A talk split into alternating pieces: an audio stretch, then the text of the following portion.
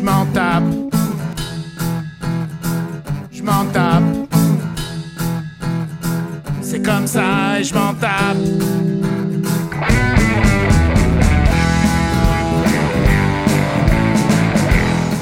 Bonjour à toutes et à tous et bienvenue pour la chronique Je m'en tape, une émission dédiée à la découverte du développement personnel pour créer une vie qui vous ressemble en développant vos savoir-être. Je suis Émilie Adam, coach en développement personnel et professionnel, et je suis heureuse de vous présenter cette chronique dont le principe est de rendre accessible une notion de développement personnel et de donner des éléments concrets pour avancer. Alors c'est parti, aujourd'hui nous allons parler des bonnes résolutions. Peut-être que vous faites partie de ces personnes qui se fixent des bonnes résolutions et qui les abandonnent au bout de 15 jours seulement, ou de celles qui ne s'en fixent plus du tout parce que vous êtes blasé de ne jamais les tenir. Avant, je faisais partie de cette deuxième catégorie. Inutile de perdre du temps et de l'énergie pour quelque chose que je n'arrivais pas à mettre en place. La seule bonne résolution que j'ai réussi à tenir finalement, c'est celle de ne plus prendre de bonnes résolutions.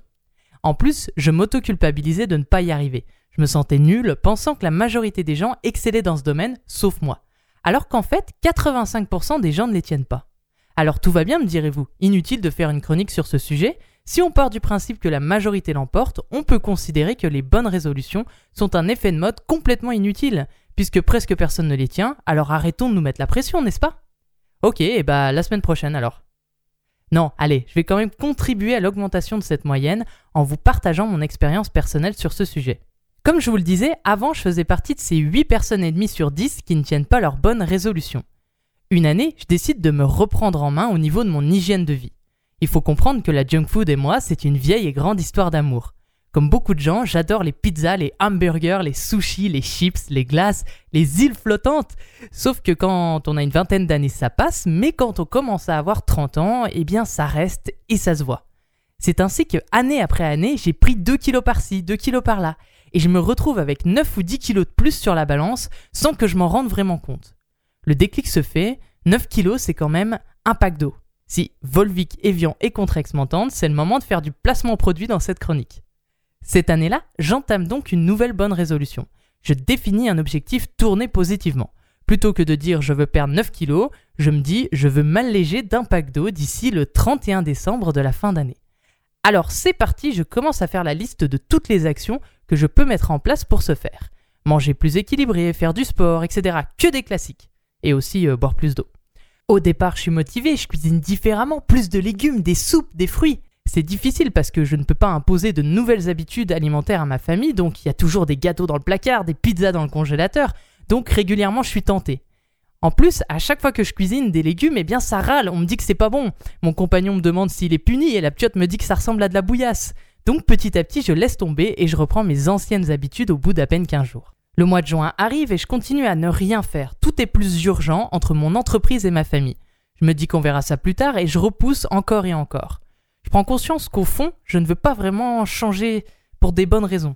Je veux être plus fine parce que je veux correspondre aux critères de beauté de la société, par peur du rejet ou de la critique.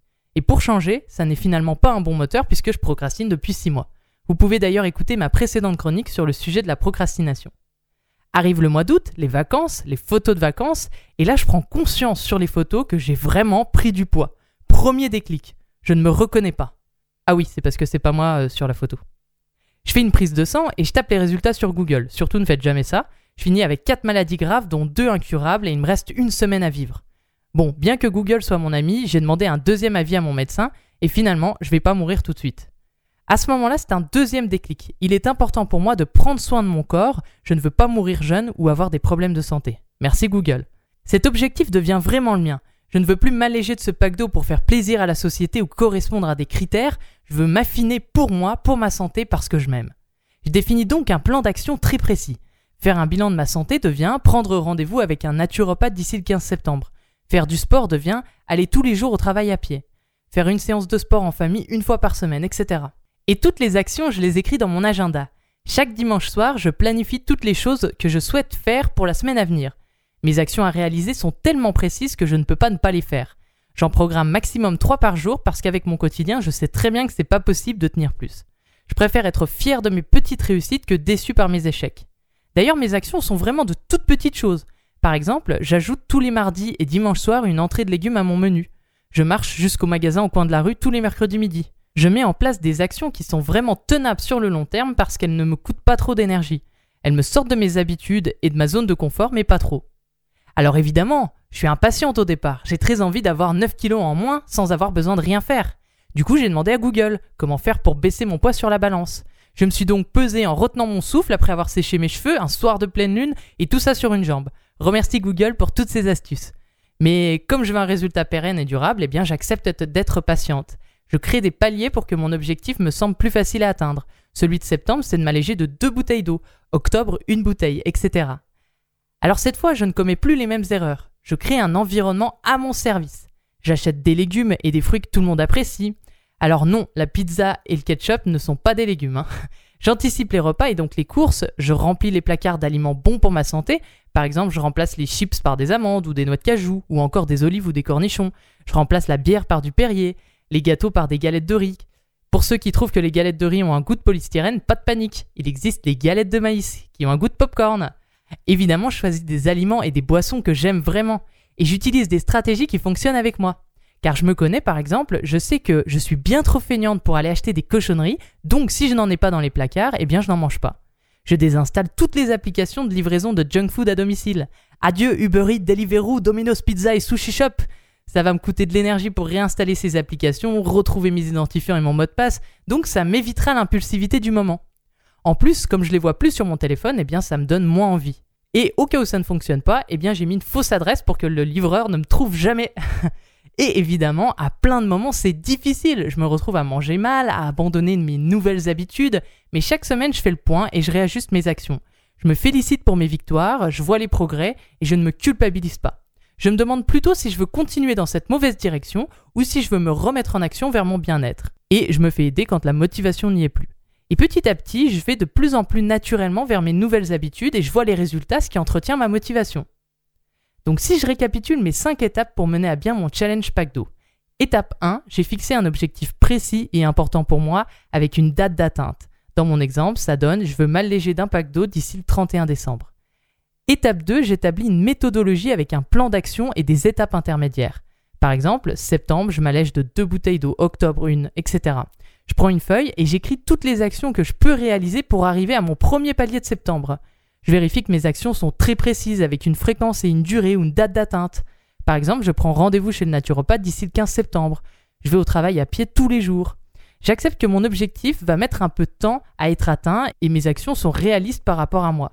Par exemple, si j'ai pas couru depuis le lycée et que je me dis je vais courir 45 minutes tous les deux jours, il est évident que je vais abandonner dès le premier jour. Et encore plus s'il est 6h30, s'il fait nuit et qu'il fait froid. Étape 3, je planifie mes actions dans mon agenda.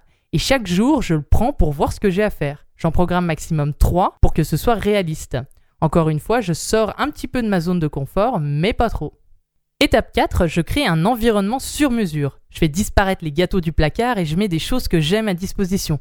Pas des pizzas, non, je parle des choses qui vont m'aider à atteindre mon objectif. Je fédère des partenaires comme mon compagnon, je me fais accompagner si besoin, etc.